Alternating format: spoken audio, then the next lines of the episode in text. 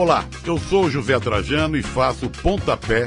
Sabia que aqui na Central 3 você não é um mero ouvinte? Nos ajudando a partir de 14 reais através do Apoia-se. Você se torna membro do Clube Central 3, onde concorre a prêmios exclusivos, além de participar de um grupo de discussão sobre o conteúdo dos nossos podcasts.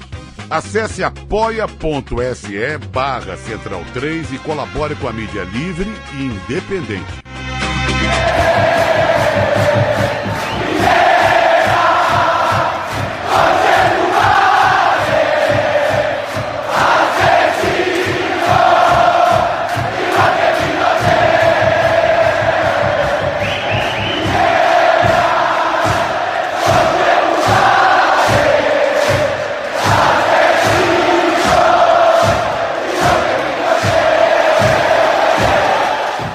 Galera ligada no SDT na bancada. Estamos começando a nossa terceira temporada, abrindo os trabalhos de 2020.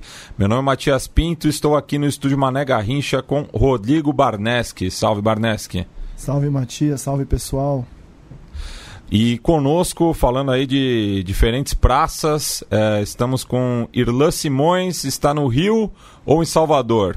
Meus amigos da bancada, estou em Salvador, vim resolver umas questões familiares, de saúde aqui, mas notícias inclusive muito boas, animadoras, diferentemente das notícias do futebol, né? Então hoje já começamos aí essa temporada uma semi-estreia, porque a gente já teve uma espécie de preliminar, né? Que foi o, o plantão SDT da bancada sobre torcida única, inclusive o próprio Rodrigo Barnes, que ficou muito bom. E hoje vamos aí para o jogo principal. E conosco, direto de Buenos Aires, está Gustavo Mel. Fala, Matias. Fala, rapaziada. Mais uma temporada começando aí. O Irlan mencionou, né? Só notícias ruins no futebol. Acho que a gente aqui é o centro das notícias ruins no futebol. O seu podcast que traz todas as notícias ruins do futebol de uma vez, né? Aquele otimismo para a gente começar o ano bem. É, e, e, antes de chamar um amigo de longa data que é responsável também por este espaço, falando notícia ruim, né? Hoje eu acordei, terça-feira, 4 de fevereiro, com a, a, notícia ruim também, né? Que o, provavelmente o jogo entre River Plate e São Paulo no Monumental de Nunes será de portões fechados. E eu que já estava com a passagem comprada para Buenos Aires, então Estou aí no aguardo do desenrolar dessa situação. E... Vem, Matias, vem. A gente faz passeios pela cidade muito gostosos. Já conheço tudo, eu só queria ir pro jogo mesmo. Ah, mas uma cerveja comigo você não tomou em Buenos Aires. Ah, isso não, isso tô, tô devendo mesmo, mas passeio turístico eu tô tranquilo. É, e falando conosco de São Paulo, mas também pelo Skype, está Leandro Yamin, fundador da Central 3 e que fez o convite para mim lá em 2013, nessa época do ano também, para participar do Som das Torcidas. Eu tive a felicidade de gravar a terceira edição é, do podcast mais longevo da casa, o Abre Alas, e sem o qual não seria possível esse debate aqui que a gente está fazendo já pelo terceiro ano, como dito no começo. Salve, Leandro! Grande Matias, Timaço, um abraço a todos vocês que estão nos ouvindo e abraço Gustavo, Rodrigo, Irlan. É, me compadeço, fico triste que você não poderá ver o seu time em Buenos Aires, mas estou muito preocupado, Matias, porque a gente grava isso aqui em 4 de fevereiro você já tomou chuva em São Bernardo do Campo, na Copa São Paulo. Você já tomou chuva ontem, numa segunda-feira à noite no Morumbi. Faz frio, venta e choveu bastante ontem no Morumbi. Estou preocupado com a sua saúde. Espero que você esteja com ar-condicionado no 22 aí no estúdio para garantir a tua, a tua garganta até o fim da jornada. Ó, oh, Yamin, se tudo der certo ou errado, eu vou tomar chuva no sábado também em Santo André. É, só para fechar aí o, o, o, a Grande São Paulo. Faz muito bem. Bem, e estamos aqui com o Yamin para falar, abrindo, né? Esse é um programa que a gente vai discutir diversas pautas, até porque a gente não grava desde dezembro nesse formato, como bem lembrado pelo Irlan, né? A gente já teve aí o plantão SDT na bancada, é, trazendo aí algumas notícias mais quentes. Aqui a gente vai tratar de diversas pautas, não só no Brasil, mas também no resto da América Latina. Mas começar pelo o que era, né? O meu, o seu, o nosso Pacaembu, né, que já teve aí seu primeiro jogo já sendo administrado pela iniciativa privada. Leandro Yamin, você esteve presente no antigo municipal Paulo Machado de Carvalho na última quarta-feira? Na última quarta-feira não, né? A gente estava em gravação, né? A gente estava em gravação na, na, na Central 3. É, acabei não é, não vi com meus próprios olhos o cartaz do Cinemark vendendo sanduíche de costela a 45 reais mais uma bebida 50. É, não estive, mas uh, acho que por todos esses últimos anos, a gente, o, o, o clube pelo qual o torço jogou bastante vezes no, no Pacaembu nos últimos anos. É, eu acho que a gente conseguiu conseguiu pegar e memorizar um último retrato do estádio é, que terminou na. Né, esse retrato, acho que ele, ele começa a virar memória, virar só um quadro na parede mesmo a partir da, do dia 25 de janeiro, na Copinha, né? Um curioso grenal entre moleques para fechar essa época do municipal como estádio municipal de fato. É, agora, é, são alguns pontos, né? São alguns pontos aí nesse Pacaembu novo que deixam a gente, assim, já ficou clara a mensagem, né? Desde quem vai trabalhar, então você tem um carro de uma rádio que tem equipamento, que tem tudo, que na verdade não é para conforto de ninguém, é só para o trabalhador, né? Sempre foi de graça a entrada desse carro no, no, no complexo do Paquembu, foi agora do zero para os 70 reais, né? Eu até entenderia uma cobrança de 10 reais, uma, uma taxa que, que, que de repente pudesse ser sustentada com o argumento de que é a manutenção do espaço, alguma coisa assim. Mas 70 reais muitas vezes é a hora do motorista desse carro, né? É, é, é muito caro para você só parar. Às vezes, é, às vezes você para o carro, você não, não o carro fica lá é, esperando a transmissão acabar às duas da manhã. Quer dizer, é perrengue, porque se você não pode estacionar o carro lá, estou falando de quem está trabalhando, né? Você vai sair do estádio, um jogo que acaba às 10 e meia, 11 da, da noite, você vai sair do estádio depois da meia-noite, né? Perto de uma da manhã. A dinâmica é, do trabalhador que está lá no, no, no, estádio é ignorada pelas pessoas que, que assumiram essa gestão. tenho certeza que não teve uma reunião pensando nisso, sabe? Cara, o radialista, ele fica mais uma hora e meia, duas horas depois do jogo. É, esse motorista fica lá ocioso. Será que custa uma cortesia, né? Que não seja uma cortesia, pode ser 10 reais, como eu disse, um, uma vaga de estacionamento. Agora, se a vaga de estacionamento estava nesse preço, era evidente que o pão de queijo, de alguma forma, ia acompanhar também durante a semana a gente ouviu o desaforo, né, que, que, o Procon precisou se mexer de tão absurdo que foram que, que, que foi a prática de preços no, no, no, estádio do Pacaembu nesse primeiro jogo é, pós uh, pós privatização e enfim eles estão aprendendo, né? Foi o argumento de um dos gestores. A gente está aprendendo a praticar os preços, vendo qual é o melhor, qual, vendo qual é a temperatura. É, só que isso me lembra o que sempre foi a nossa realidade como torcedor de futebol. Né? A gente nunca foi convidado a participar de debate nenhum. É, bastava perguntar para o Gustavo, perguntar para o Irlan, perguntar para você, Matias, perguntar para o Barneski, é, qualquer um de nós, é só perguntar, cara, quanto você acha que, que, que, que vale, qual é o preço justo, vai, preço justo aí para um sanduíche de costela?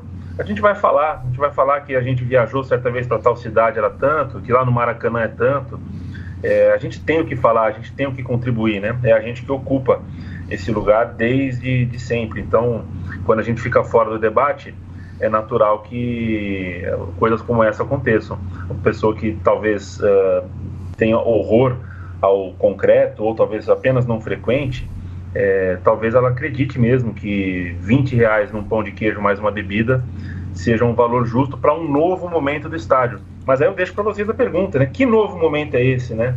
É, num, num... Na prática, o estádio do Pacaembu vai continuar é, é, da mesma forma, porque ele é tombado, o gramado continua sendo verde, os jogos continuam acontecendo. Qual é a novidade? Na prática, não tem nenhuma. Vai ter Barça e Real Madrid agora no Pacaembu. É um novo momento. O produto mudou. Oi, Yamin, é, o Barneski aqui, o o problema, assim como você colocou aí, é que os torcedores nunca são ouvidos, né? O tal consórcio que assumiu a administração do Paquimbu não se preocupou em entender quais são as melhorias necessárias, por exemplo, banheiro que falta em alguns setores e tal. E o, o sujeito que é, preside o consórcio é um deslumbrado, né? Então o cara, ele deu entrevista é, na, nos jornais aí antes desse jogo, e aí tem um trecho que me chamou a atenção que eu diz o seguinte: na, na agora chamada área de hospitalidade, haverá intervenção do Grupo Cinemark para transformar a experiência do estádio em algo mais próximo do que se vê no cinema. É, é, curioso porque a gente tem agora vários jogos aí que passam no cinema, Champions League, Copa do Mundo. Até abriu o microfone. E, e, os cinemas e os cinemas dizem que a intenção é trazer mais gente ali pro, pro, pra sala de cinema para simular o ambiente de um estádio. Pô, aí você tem um estádio como o Paquembu e o sujeito quer aproximar a experiência do cinema. É inacreditável, cara. É uma coisa inconcebível. É... Sendo que, uh, vamos dizer assim, a, a, etiqueta do cinema justamente é você não se manifestar Exato. durante a, a, exibição do filme, né? Outro ponto, né? É. Aí o sujeito vem e fala em cesta de uhum. serviços, né? E um monte de baboseira. Em momento algum preocupou, eles preocupam em ouvir o torcedor. E eu digo uma coisa, eles vão demolir o tobogã para construir um, um tal prédio multiuso, né? O setor mais popular do estádio vai deixar de existir. E, e, a julgar aí pela, pela ausência de jogos importantes no Paquimbu nos próximos anos, vai dar errado. Vai dar errado como sempre deu esse tipo de, de aberração.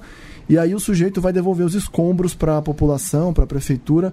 E, e, enfim, aí vai ser tarde para a gente voltar até o velho Paquimbu. É, é, sobre a questão do, do, preço de cinema também, né? Que não só no sentido figurado da comparação de como os estádios têm sido alterados para parecer cinema, é, é, interessante lembrar que e, e, e, assim, e se consumou porque a concessão foi cedida para uma empresa que é, administra cinema, né? É, não é nem um pouco contraditório né, o que a gente está falando aqui. Mas lembra muito na época que Jorge Avancini foi diretor de marketing do Inter e foi contratado a peso de ouro para o Bahia para gerir o marketing do Bahia e não deu resultado nenhum. Você pode perguntar para qualquer torcedor do Bahia o que ele achou da passagem de Jorge Avancini, ele vai dizer que era um grande de um, de um falastrão. E falava-se muito na época, isso está até no Clientes vs Rebeldes, né? Eu coloquei lá como uma citação que ilustra que foi aquele momento das arenas no Brasil. Ele fala que não dá para botar ingresso barato, porque vai atrair um público que gosta de brigar e etc. E que no Brasil a gente paga 40, 50 reais para ir no cinema. É, então hoje você tem já essa proposta, no momento que nós estamos começando a rever, inclusive, nossas arenas, de alguém conseguir conceber o Pacaembu como um cinema. É, no mínimo, estúpido e totalmente alheio ao futebol. Mas é, minha fala mesmo, eu queria aqui lembrar dois programas. Né? Primeiro, nossa grande falha de nunca trazer Leandro, por mais que seja um participante do Som das Torcidas, e que sempre dá uma contribuição muito grande. A última vez que o Leandro foi, é, participou aqui do programa da gente foi em setembro de 2018. o programa número 7 sobre a Copa Palestra, deu um show lá para falar sobre a, a, o novo estádio do Palmeiras, né, que hoje já não é tão novo, mas a gente pode falar, inclusive, que o modo de lidar com o público, com a sua torcida, já é bem velho no Brasil e o resultado é muito ruim. E o outro programa que a gente precisa lembrar é o número 17, Privatizar e Proibir em São Paulo, que dentre vários né, temas que a gente traz naquele programa, é um programa como esse, com temáticas diferenciadas, é, é, variadas, é, Gabriel Brito fez um histórico, fez um, um, um retrospecto de todo o processo né, de concepção da privatização do Pacaembu, que assim, é, como é muito longo, não vale a pena a gente trazer ele na íntegra. Então sugiro que quem tem interesse sobre esse tema, procura o número 17, tem uma aula de Gabriel lá explicando quem são esses atores, as concepções por trás disso e como isso significa não só a perda né, de um patrimônio do município de São Paulo que pertencia, é, apesar dos pesares, ao povo de São Paulo, né? É, é, também está por trás ali de várias outras perspectivas que existem para a cidade de São Paulo como um todo.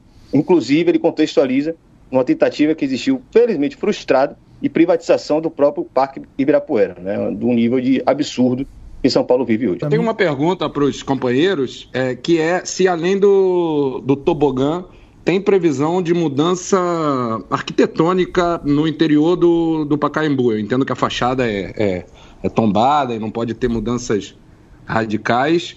É, mas quando eu penso, não, não tem como a gente conversar Pacaembu e eu não, eu não pensar com o coração na mão no Maracanã, né? E com todo o processo de, de destruição mesmo, de reconstrução de um novo Maracanã, um new Maracanã, que, que foi tão dolorido e que a gente lutou tanto na época para tentar reverter e conseguimos algumas vitórias, mas todas elas parciais, né? E passado tudo isso, acho que talvez o que mais dói é para além dos preços é, novos praticados, preços de arena, para além de um, de um estádio muito mais frio. É, é, o, o, que mais doeu, acho que no fim das contas, é, é a nova com, complexão do, do estádio, né? A, a, nova. de ter sido um estádio modificado na sua forma de ser. É, isso está previsto no, no, no Pacaembu? Foi claro, pessoal? Sim. É, não, só o tobogã vai ser demolido. Evidentemente que os setores que existem hoje, arquibancada verde e amarela, a cadeira laranja e o setor de numerada, eles vão passar por adequações, cadeira, aquela aquela, aquele circo todo que a gente conhece. Lembrando que a curva do Pacaembu é, ainda não tem cadeiras, né? Não tem cadeiras, exatamente. É. É e vai ter? Vai ter. Ali, é, onde aquela parte verde e amarela ali é cimento mesmo. Certamente vai ter. É, o que eles querem fazer é um projeto deslumbrado mesmo. É, nesse primeiro jogo aqui, o que deu para sentir já foi uma certa truculência ali dos stewards e, e de quem cuida ali é, do estádio algumas medidas impopulares, como fechar alguns portões que antes eram abertos para a circulação de, de, do público entre um setor e outro, etc. e tal. Mas eles certamente vão começar agora. O estádio deve ficar fechado aí durante um ano e meio, dois anos, a partir da metade de, de 2020 agora. Mas não deve ter alterações estruturais como ocorreu no Maracanã por fato de, pelo fato de ser um estádio tombado. Bem, pelo, o, o Maracanã também era tombado e passaram um rodo nisso, né? Mas com essa notícia aí de que vão cadeirar a parte de arquibancada do estádio, acho que já estou preparado aqui para pegar em armas, aí é só os amigos chamarem que eu vou junto. É, essa coisa de cadeirar o Pacaembu é complicado, é, porque quem conhece a arquibancada do Pacaembu sabe o tamanho, é, são degraus muito, muito grossos, muito altos, é, já, já aconteceu de, de, de colocarem cadeiras nas arquibancadas, que hoje é amarela e a verde, né? E não dá muito certo, porque aquele, o, o, degrau, o assento que hoje se imagina nas arenas individual, no degrau do Pacaembu, é, às vezes cabem três pessoas, é confuso ali, porque não foi pensado, não foi planejado para colocar assento individual. Foi planejado para o maior número de pessoas conseguirem ficar em um só degrau. Por isso, do tempo áureo do nosso futebol, um domingo de Pelé no Pacaembu tinha mais público do que hoje tem com o tobogã, né? Porque a venda de ingressos permitiu o degrau do, do tobogã é muito, é muito grosso. Eu não sei qual é a dinâmica para você colocar cadeira ali. Já tentaram uma vez e deu errado o, a parte lateral do campo, onde fica hoje as cadeiras são laranja e a parte das numeradas ali de, de tribuna de imprensa, tudo, é, o degrau é um pouquinho mais um pouquinho mais fino, um pouquinho menor. Aí até tem alguma dinâmica. Agora, no amarelo e na verde, eu acho que é, é uma ideia que já deu errado e vão insistir, porque afinal de contas. Uh, uh, não buscam, né? Não buscam lembrar o que aconteceu. A questão de falta de memória ela é, ela é pra, ela serve para todos os temas envolvendo o estádio, né? Eles não têm memória sobre o que foi o Pacaembu no auge da, do nosso futebol, eles não têm memória do que foi o passado recente do Pacaembu, a volta olímpica do, do, do, Santos, a volta olímpica do Corinthians, dois campeões de Libertadores. Agora, faz nem 10 anos, o Pacaembu, era, o Pacaembu servia para duas finais de Libertadores, envolvendo Santos, envolvendo Corinthians. É, e agora o Pacaembu, de repente, a gente viu a gente viu a manchete de que o Pacaembu dava prejuízo, de que o Pacaembu era oneroso para os cofres públicos e que o Pacaembu precisa de uma remodelação. É, essa remodelação na arquibancada verde, arquibancada amarela, eu não acredito que ela exista. Ela, eu, eu, na verdade, eu acho impraticável você pensar em pôr cadeira ou fazer qualquer tipo de obra ali que individualize um espaço que na verdade é uma feira livre. Né? O lance amarelo e o lance verde arquibancada é um bloco só. Você não tem oi, como oi, assento lá. E se botar aquelas cadeiras do Cinemark que dobram assim, não dá certo não? é. Cinema 4D. É, exato. Se o degrau é grande, a gente põe uma cadeira grande. Pode ser também, um monte de poltrona. É. Eu, agora, eu fico impressionado, você, você lembrou aí é, dessa coisa de várias, várias fileiras por degrau, né? Eu lembro do Maracanã, nos seus auros tempos de mais de 100 mil, de ter três pessoas por degrau, né?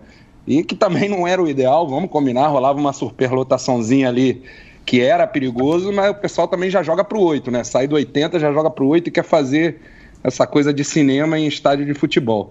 É, mas o que me dói mesmo é, é a gente ver que todos os nossos espaços mais é, mais afetivos do futebol estão sendo atacados. Né? Perdemos o Maracanã, o, o, Mineiro perdeu o Mineirão, falando dos espaços públicos, né? É, e agora a gente vê isso no, no Pacaembu. É, é, doído pra caramba, né? Quem, quem viveu e quem acredita no futebol como aquele que a gente defende, quem acompanha aí o que a gente fala por aqui, ou que a gente anda tweetando por aí, escrevendo para lá e para cá, o futebol que a gente defende está perdendo seus espaços míticos, não é isso? É, eu, eu acredito nisso e faço sempre a, a lembrança, me olhando no espelho, aproveito e faço também podcast, é, de não permitir que o carimbo pegue na nossa testa é, o carimbo de que a gente é, de que a gente é só romântico, né? A gente discute as questões práticas, a gente discute as questões econômicas, as questões bastante atuais é, sobre uma privatização de um estádio, é, de, de, numa boa, de igual para igual com qualquer pessoa que pense diferente, que pense que deve ser privatizado. Não é uma questão de romantismo é, isolado a gente querer que um estádio que preserve embaixo da arquibancada o museu do futebol, que é muito bom, que é muito rico, é, tenha uh, um diálogo mais direto com o público, com o povo, e não com uma gestora, com uma concessionária. É, isso passa por, por visão, né, por maneiras de ver o mundo, por maneiras de ver uma sociedade, mas a gente, a gente sabe que a melhor, a melhor maneira de você economizar com um carro é vender o carro, né? Você vende o carro, você não gasta mais. Você vende uma casa, você nunca mais vai gastar nada com a casa. É, então você privatiza o estádio, de fato, acaba, acabam os gastos, acabam os custos com o estádio. Mas a gente está falando de um capital de um capital afetivo, esse capital que às vezes nos leva para a vala que eu acho injusta do romantismo e ponto, não é só o caso. É claro que a gente está falando sim de romantismo, a gente está falando de uma pedra fundamental na civilização do futebol brasileiro, o lugar, o palco onde o Pelé fez o que fez, onde tanta gente fez o que fez, onde o São Paulo, é, antes do Murumbi, é, onde o Leônidas fez o que fez, onde tanta gente fez o que fez, e onde o Brasil foi campeão do mundo pela primeira vez em 58, jogando antes de viajar naquele lugar. A gente tem história recente também, a gente tem os anos 90, a gente tem o, o, o acabei de citar duas Libertadores. Isso não é só romantismo. A gente está falando importantes símbolos, signos civilizatórios que se a gente se desquita deles só por causa de uma, de, de uma numerária ou só por causa de um, de um plano melhor, talvez a gente, na hora de contar essa história, na hora não, né? Porque o, o, o, o mundo, a história do mundo, o mundo tem milhões de anos. A gente está aqui há dois, dois mil e pouco, segundo, segundo a história da Bíblia, né?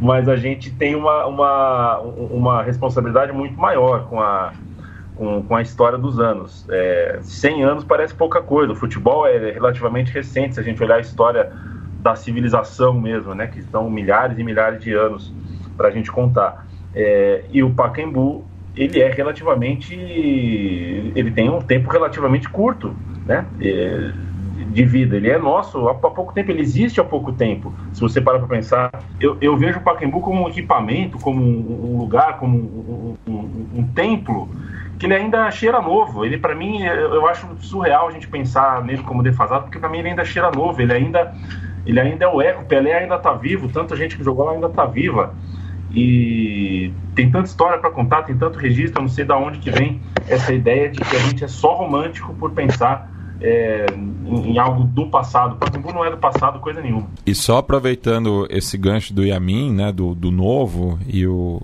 Irlan também falou desse novo momento, né, é, que citaram também Maracanã, Mineirão, a Fonte Nova, é, que estavam em outra lógica, né, mas que tem o, a mesma raiz por trás de, de, desses processos de, entre aspas, modernização, que é o capital especulativo, principalmente ligado às empreiteiras, ao setor da construção civil, porque no caso do Pacaembu ele não vai virar uma arena é, muito por conta dos motivos já levantados aqui, principalmente o, o, o tombamento de parte do estádio, tirando o, o tobogã.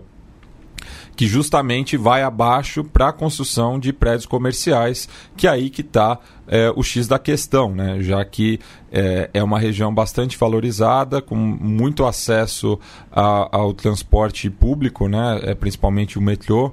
Você tem é, a linha verde, a linha vermelha e a linha amarela muito próximas ali da, da, da região. São três modais de, é, diferentes é, para chegar ao estádio, é, num bairro de classe média alta, perto de uma é, faculdade como a, a, FAAP. Então, todos esses motivos é, valorizam muito ali o, o terreno onde será erguido esse prédio comercial e que também é, a gente não pode esquecer que o critica-se muito né, que o, o Pacaembu dava prejuízo, é, como se um, um, um, equipamento esportivo precisasse dar lucro é, necessariamente, mas que muitas das iniciativas que eram levantadas né, para fazer renda, para gerar renda no, no Pacaembu, eram vetadas justamente pela Associação de Moradores ali do bairro, é, que implicava com é, qualquer barulho fora da rotina. Ah, então, só antes da gente pular de assunto, né, que tem mais aí uns três assuntos importantíssimos para esse começo de ano, é, já que a gente está abrindo nossa terceira temporada, é bom lembrar também o que a gente já deixou aí de rastro né, na história da Central 3, do Som das Torcidas na Bancada, etc. É, é, Gustavo levantou a bola sobre o Maracanã, né? E, e, e é, Leandro completou muito bem sobre essa questão. É, não, é, não é um debate romântico, não. Isso, é, isso é uma pecha de quem, de alguma forma ou de outra, quer discordar da nossa perspectiva e aí tenta desqualificar muito do que a gente está falando. Né? São, é uma concepção que, inclusive, vai muito além do futebol. É uma concepção de cidade, concepção de, é, de modo de vida, de ocupação do espaço e etc. Então, lembrando também, quiser ouvir sobre o Maracanã, onde esse debate também se estabeleceu, volta lá, como diz Leandro, volta na nossa cozinha, é, número 18, o Maracanós, lá em 28 de fevereiro de 2019, né, mais ou menos quase um ano aí desse programa, que foi um histórico fantástico sobre o maior estádio do Rio, que era o maior estádio do mundo, depois o maior estádio do Brasil, e que hoje, sinceramente, não significa absolutamente quase nada, vou falar assim, né, para não ser cruel, é, do que ele já significou no futebol brasileiro, na cidade do Rio de Janeiro, no futebol é, mundial. Só seguindo aí no, no que o Irlan falou, é, fazendo um gancho aí com, com o que o Irlan acaba de comentar e com o que o Yamin colocou, né? É, as pessoas, às vezes, eu tenho a impressão que quando falam do Maracanã ou do Pacaembu, eles parecem botar uma, uma, uma pecha de, de estádios derrotados, né? De estádios é, ultrapassados e que não deram certo. E, e, e, se esquecem que o estádio que foi construído, pegando o caso do Maracanã, em 1950, ele é inaugurado, né, feito para uma Copa do Mundo, e que dura mais de 50 anos para virar um espaço mítico da cidade, recebendo mais de 100 mil pessoas em diversos momentos, participando da história da cidade, da história do país, sendo um palco fundamental, inclusive de, de criações de identidades de uma cidade, de um país. Como você pode ter a, a pachorra de, de tratar esse estádio como se fosse um estádio que já não tivesse importância, né? Que um estádio é, que, que não tivesse, que já, já não funcionasse nos nossos tempos, né? E o Maracanã, até os últimos dias de seu uso pré-reconstrução, ele foi muito bem usado, foi muito bem frequentado e, e, e, servia à população e aos torcedores de maneira extremamente é, positiva. E a gente vê um novo Maracanã é, que foi construído e que Hoje, quando se fala do Maracanã enquanto estádio, é, nos espaços de discussão, de debate, de notícias, é, em geral, a gente tem notícias que são para lá de contraditórias, né? A gente tá, a gente vê é, situações de que alguns times já não podem jogar lá, de quem que vai gerir o estádio, é, anos ou meses que ele ficou é, fechado para o público. Ou seja, uma história que se vendeu como bonitinha, no fim das contas, para nem falar na questão das empreiteiras e do dinheiro e dos governadores atrás das grades, por trás disso aí, é, só pegando na questão de funcionamento, para sair do romantismo, como provoca o Yamin, é, o funcionamento do novo Maracanã se mostrou muito mais problemático do que vinha sendo nos seus últimos dias o funcionamento do, do velho Maracanã. Né? Bom, temos aí três assuntos para falar, né? Coisas que marcaram a virada do ano ou o início do ano 2020. É, e um deles foi é, talvez um, um, um, acontecimento posterior tão importante quanto o acontecimento que estava no plantão uh, que a gente gravou, saiu agora no começo de 2020, né? Saiu uma decisão da CBF, até pedi para a Barnes que dá uma rápida pincelada quando ele for falar, uh, do novo regulamento de competições da CBF impacta no que viria depois na discussão do STJD em uma sessão que teve vários pontos a serem discutidos, inclusive a absolvição do Palmeiras né, naquela, naquela questão de jogar, de torcedores jogaram cadeiras em campo, etc., gerou polêmica, que o torcedor brasileiro, inclusive, agora quer punição, é impressionante isso. Né, ele quer que todos os clubes sejam punidos com portões fechados, porque um ou dois torcedores jogaram cadeiras em campo, mas um ponto que realmente foi, é, é, pelo menos na nossa perspectiva aqui, crucial naquela discussão da CJD, foi uma diretriz estabelecida né, dentre os, os membros ali, os honorários da STJD, de qual seria o procedimento uh, em todas as ocasiões onde o Ministério Público Estadual interferisse, sugerindo ou determinando ou recomendando torcida única em jogos de futebol no Brasil. Uh, essa polêmica se estabeleceu por causa né, do evento Palmeiras e Flamengo, onde a diretoria do Palmeiras atuou junto com a PM paulista e o Ministério Público de São Paulo, né, que sempre se mete no futebol, é, com as mesmas figuras de sempre, é, alegando que seria arriscado autorizar a presença do time do campeão no último jogo do campeonato, ou um dos últimos jogos do campeonato.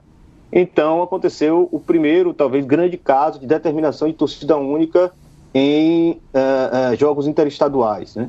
Barnese novamente te pedindo para lembrar disso depois.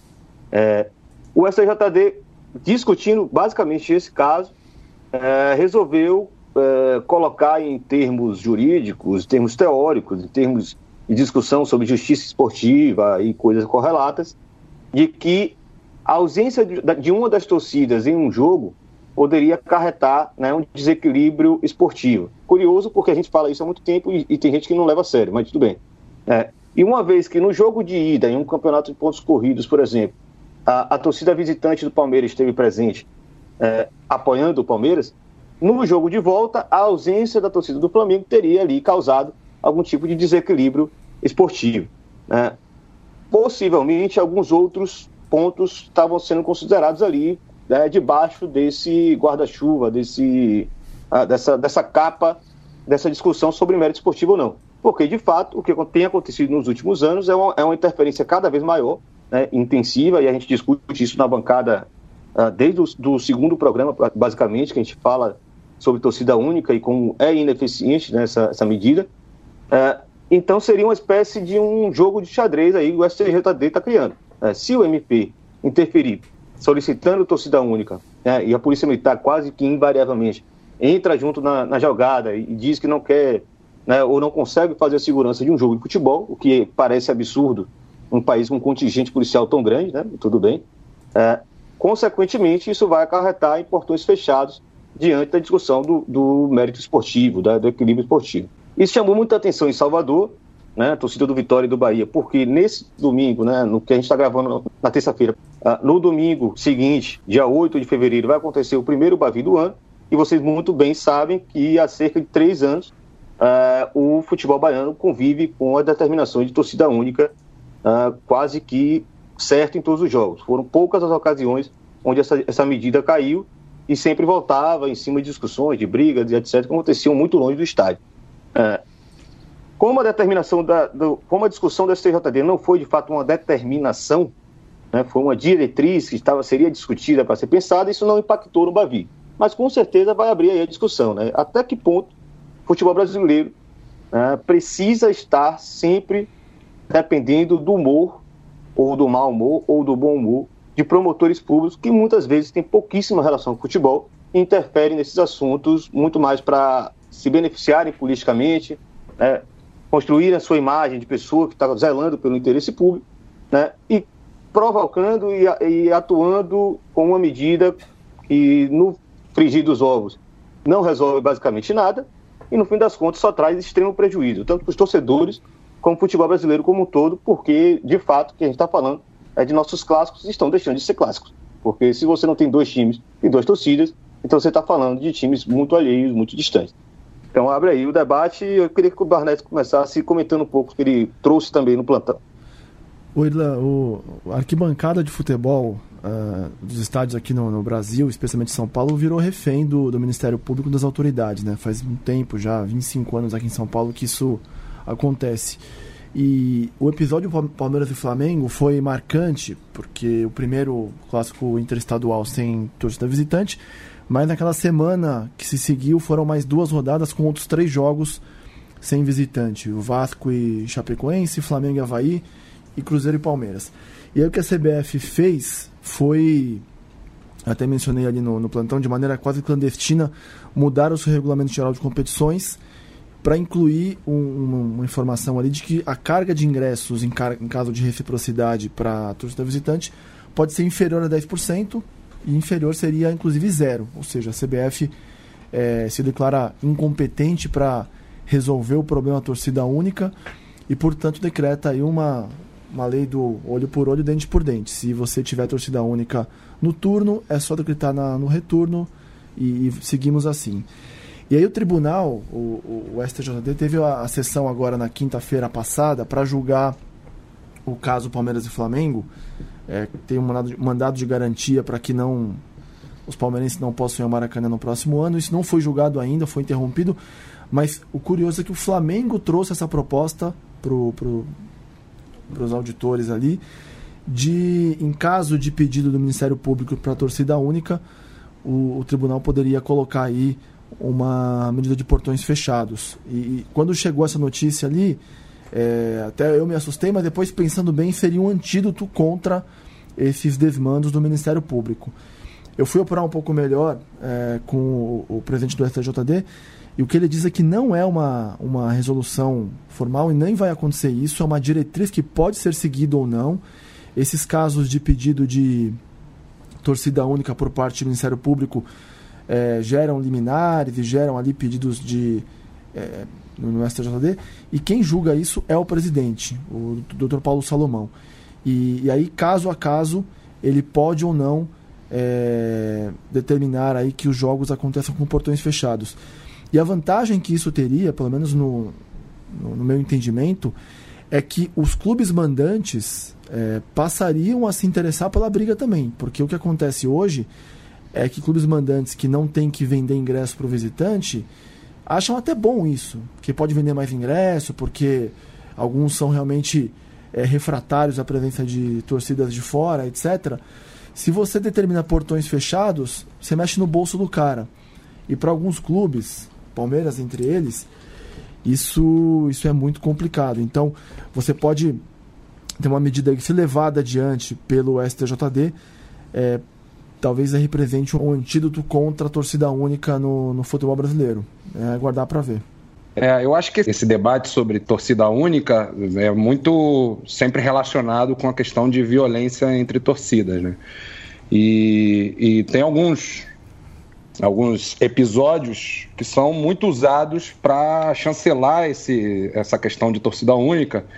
E a gente viveu, agora estamos gravando na terça-feira, é, dia 4, como já mencionado, e a gente viveu na noite passada um desses casos emblemáticos que, sem dúvida, vão ser muito usados pra, pra, pelos advogados da torcida única, né? que foi o ataque da torcida jovem do esporte num, num evento de torcedores do povão, como dizemos, ou seja, nada institucionalmente ligado a uma torcida organizada do Santa Cruz, um evento do povão do Santa Cruz que se reúne para comemorar é, o aniversário do clube, né? E houve um ataque covarde, é o mínimo que se pode dizer, já que a gente estava falando de um, de um evento que reunia crianças, é, mulheres, pessoas de todas as idades, é, nenhum, nenhum elemento belicista de torcida, vamos dizer assim, uma coisa super festiva e, e, e, ali entre os torcedores do Santa Cruz, voltados para o Santa Cruz, enfim, é, um ataque covarde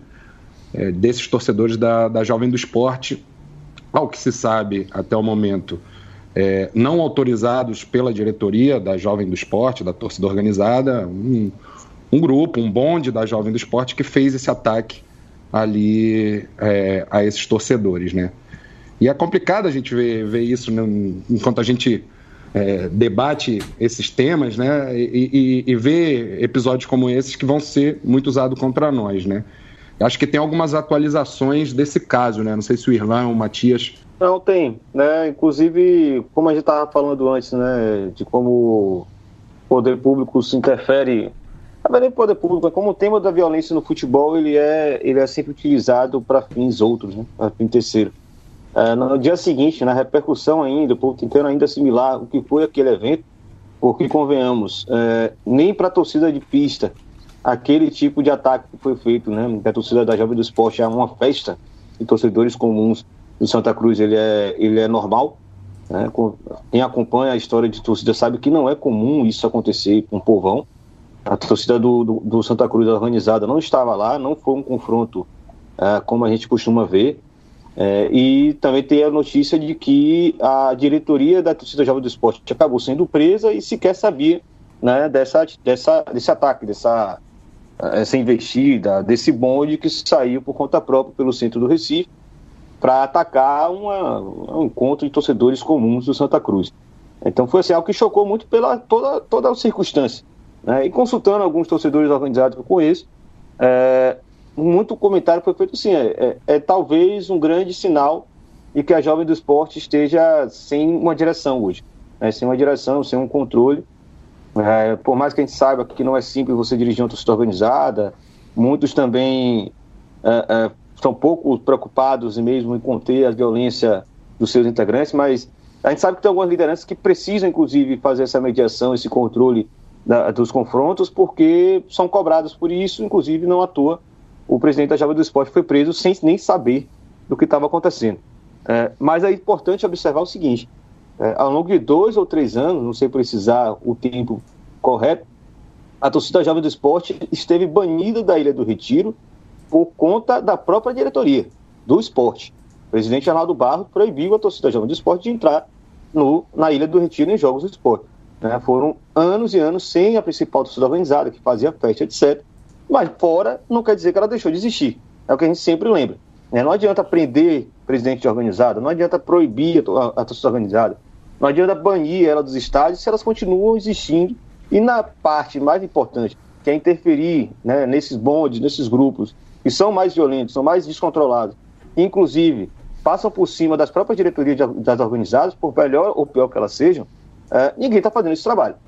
E aí acontece, no dia seguinte, na repercussão né, chocante desse caso, o presidente da Federação Pernambucana de Futebol, sempre ele, Evandro Carvalho, vai e larga uma vomita um absurdo, que é simplesmente o seguinte: lamento, abre aspas, lamento que a polícia militar tenha atirado para cima, era para ter atirado neles. Poderíamos ter 30 bandidos a menos. Infelizmente, temos essa defasagem que o presidente Bolsonaro ainda não conseguiu fazer, que seria nós termos pena de morte, que seria adequado para esse tipo de gente. Fechado. É óbvio que um sujeito desse não pensa isso. Né? Ele é burro, mas não tanto.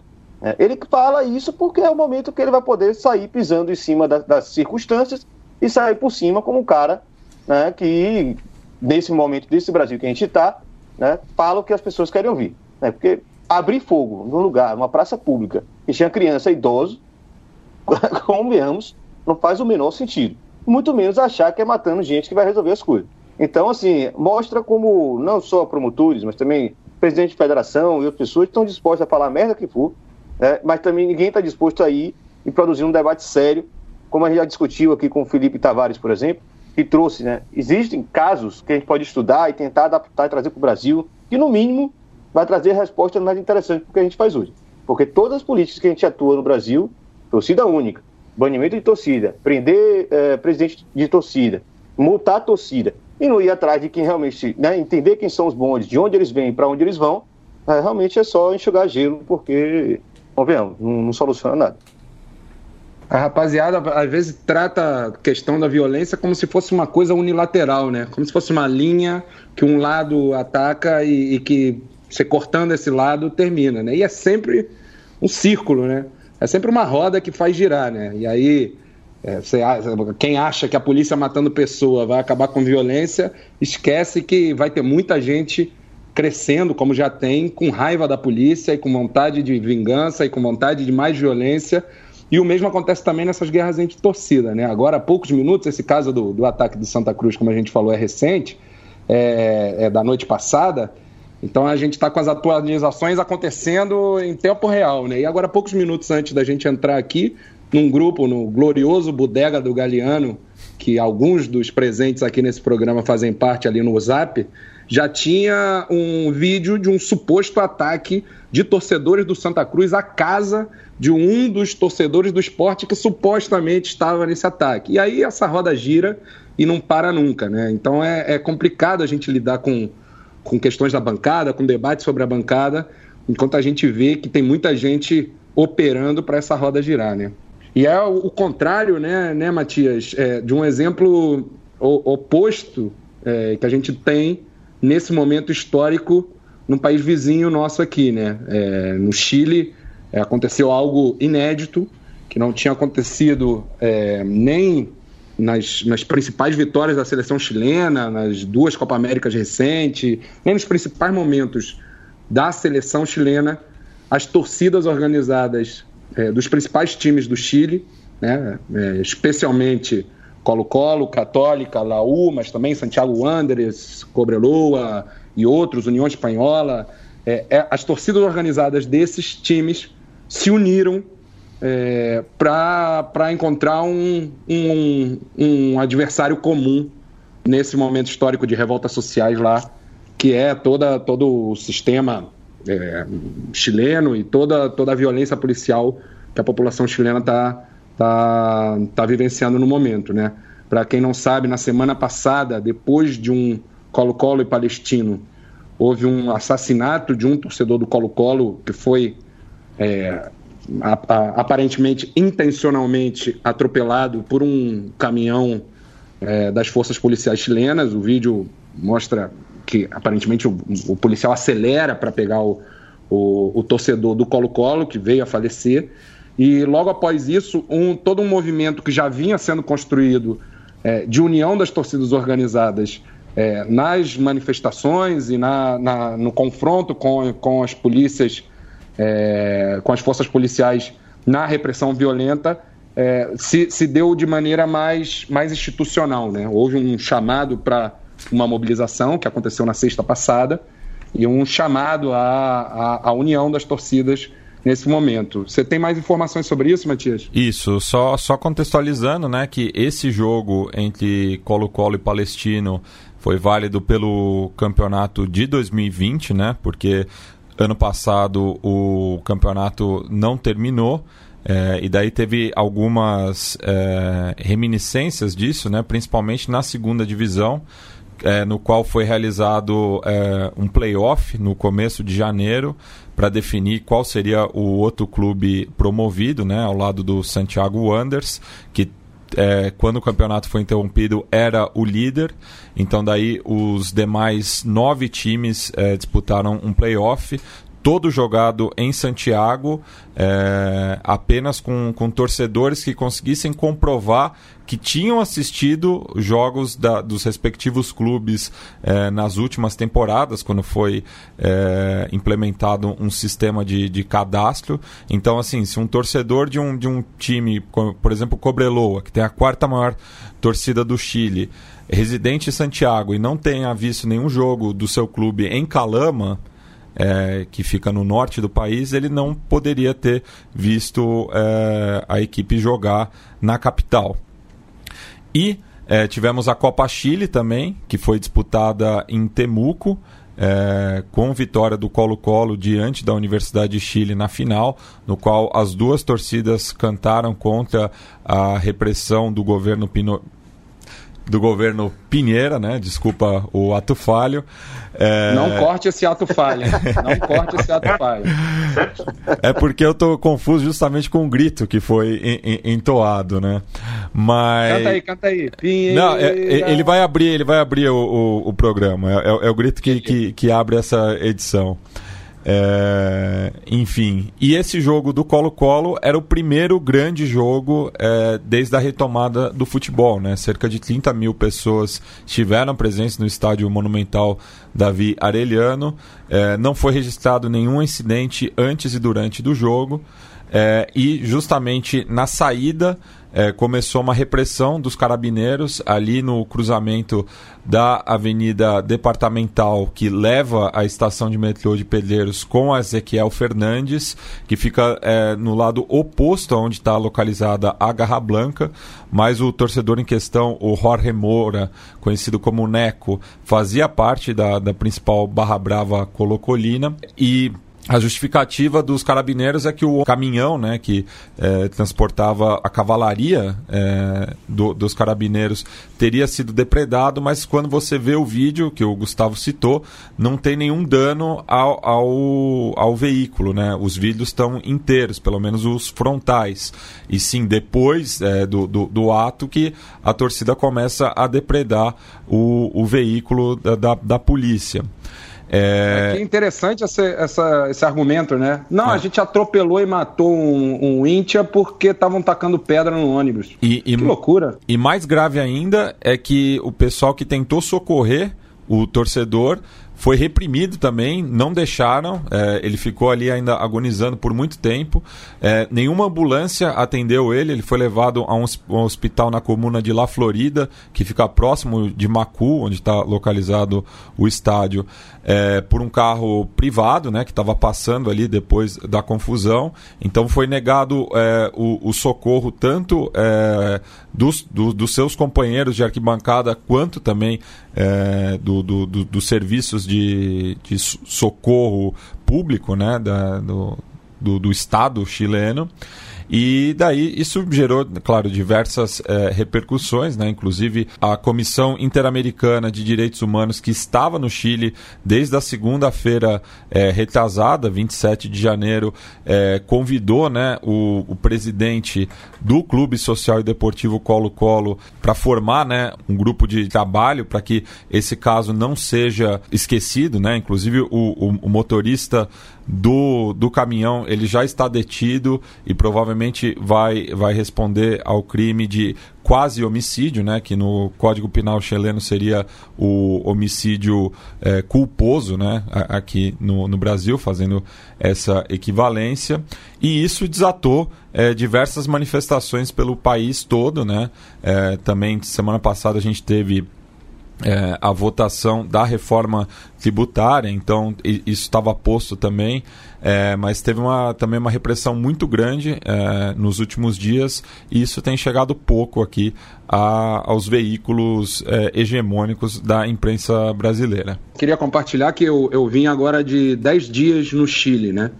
E perdi esse jogo entre Palestino e Colo-Colo por questão de horas. Meu voo saía, os times estavam no intervalo, né?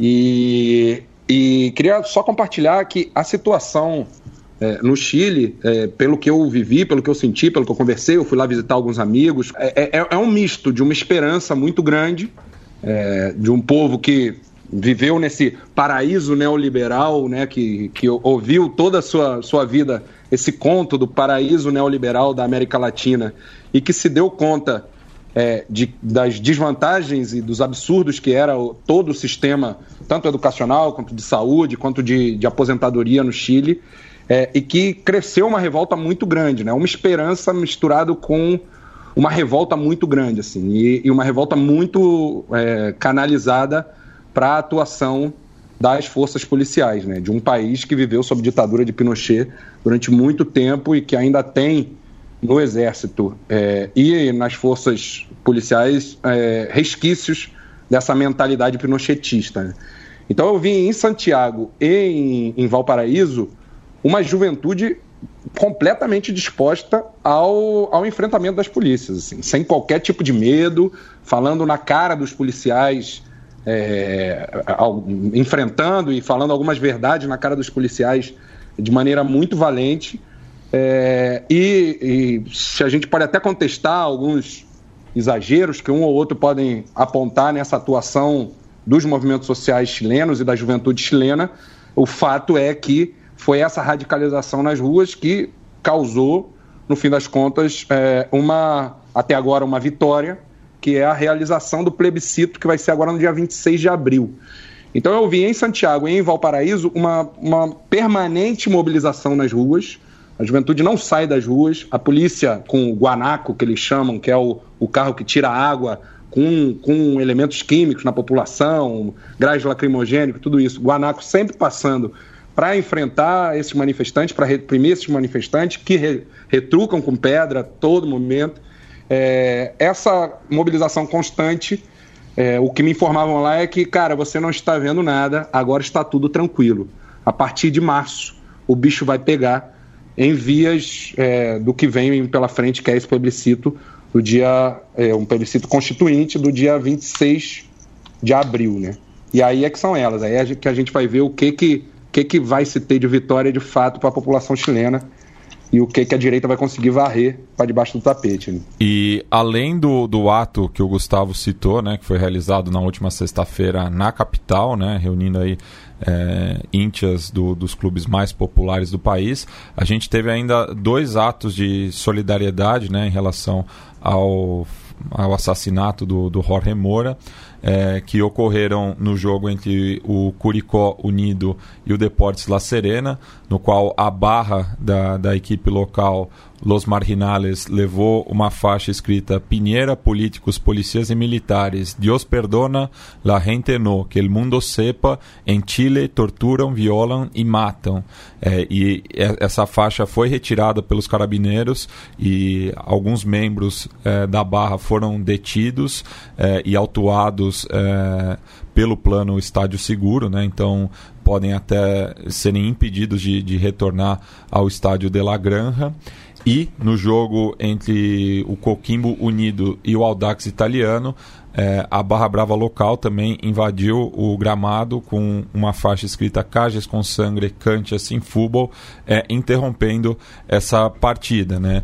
E existia é, muita apreensão em relação ao jogo do Colo-Colo contra o Cobressal pela segunda rodada, mas por conta da localização do estádio El Cobre, né, que fica ali nas imediações do deserto Atacama, é, poucos íntias do Colo-Colo estiveram presentes é, de visitante, né?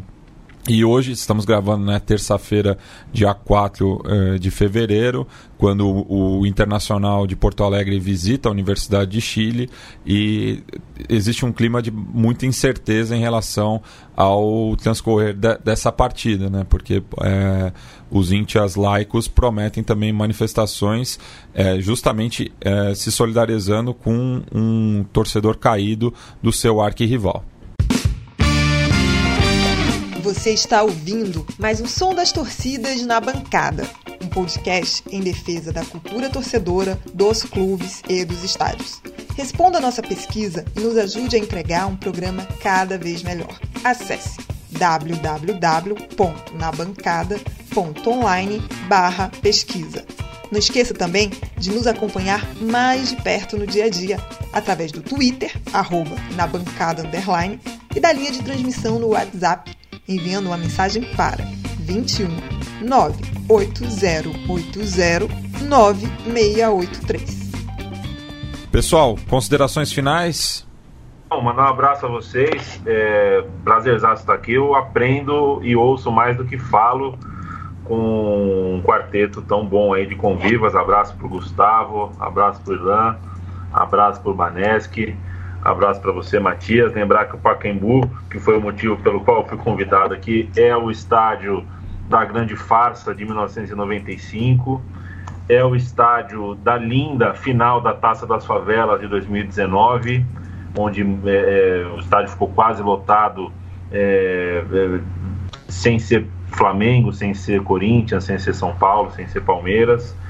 E o Pacaembu, é, a gente vai achar a cada época um, um, marcador histórico, um marcador do tempo. Ele é parte das nossas vidas e a gente precisa lutar por ele. Eu fico muito feliz que tem um espaço onde tanta gente debata em tão alto nível sobre todos os nossos. Eu, eu falo equipamentos, mas não é equipamento. Equipamento não é a palavra certa, né?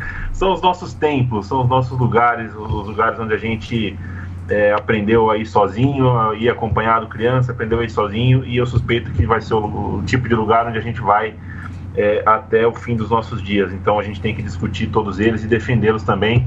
Feliz de ter recebido esse convite, gente. Até a próxima. Obrigado novamente, Matias, ao Yamin, ao Irlan, ao Gustavo, pela oportunidade. O Yamin mencionou o, a farsa de 95 aí. E a gente, 2020 agora, completa 25 anos do, de uma escalada na, na repressão e na, no cerceamento de direitos tor dos torcedores aqui em São Paulo. É, como o Irlan pontuou também, é, nenhuma das medidas adotadas em escala nacional teve qualquer resultado prático para coibir a violência, pelo contrário. É, e, e, as autoridades parecem pouco dispostas a, a enxergar algo além do que vem sendo feito.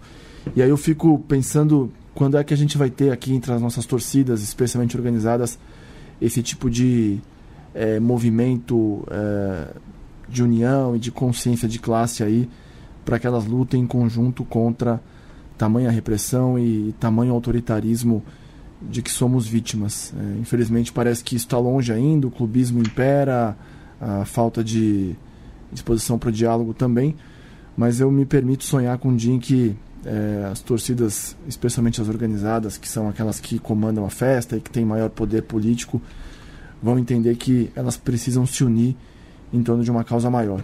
Grande abraço. É isso aí, me sinto contemplado e, e fico feliz da gente ver uma, uma pauta como a nossa de hoje, porque acho que resume um pouco o que é o Na Bancada, né? A gente falando de união de torcidas, de movimento social, a gente falando contra a torcida única, a gente lembrando do Pacaembu e defendendo o Pacaembu e todos os tempos do nosso futebol. Eu acho que condenando também ataque covarde de, de algumas pessoas contra torcedores rivais, né? Eu acho que, que isso resume para que, que a gente está aqui. Um abraço a todo mundo aí. Bom, primeiro programa do ano, né? Mais sério, agradecer aí profundamente Leandro, ceder mais um tempinho dele aí para participar. É, acho que tem que aparecer mais, né? Para de ficar fazendo gracinha no, no som das torcidas, aparecer no som, das torcidas da bancada falar um pouquinho mais sério. Né? Fica aí já o, o convite correto. E vocês aí que não perceberam ainda, né? Nosso querido Rodrigo Barnes, que agora é um membro fixo do Na Bancada, vai participar sempre que puder aí, principalmente ao vivo. É, eu não, não, sou muito de fazer maguilada, como vocês dizem, né? Como o próprio Leandro disse. Mas vou fazer então uma Fagner torrisada. Mandar aqueles abracinhos rápidos aqui, só para marcar nosso início de temporada. É, Leandro Moreira tinha acabado de mandar uma mensagem para entrar na linha de transmissão, que vocês ouviram no esporte mais cedo. E ele pediu um abraço para Caixá Santista e a Santos Antifascista. Leandro Moreira Lima. Tá dado abraço. É, Hugo Luna estava indo para a Ilha do Retiro, não é a Majestade do Forró, mas é um outro cara que segue a gente com grande frequência. Rainan de Jundiaí e David de São Francisco, Califórnia. Um abraço também para a galera da velha guarda do grupo O Chorumão e dos ouvintes do Na Bancada. Grande abraço, meus amigos. 2020 vai ter muita luta aí. Grande os chorumers, os chorumers. Bem, e antes de encerrar, eu, eu, só queria ler aqui um comentário do jornalista chileno Aldo Tiapacase, é, que escreveu na sua coluna no Mercúrio, ele que também é comentarista do CDF, Canal del Fútbol. Então, aí dois dos principais meios é, de comunicação chilenos que diz que o verdadeiro poder se entregou à força policial chilena, que em sua consagrada ineptude, ignorância e desprezo pelos adequados procedimentos deu um mártir em um episódio triste e doloroso da luta é, de rua. É, e nesse espírito de união aí, é, a gente vai fechar o programa com o tema da banda de punk inglesa Sham 69, If the Kids Are United.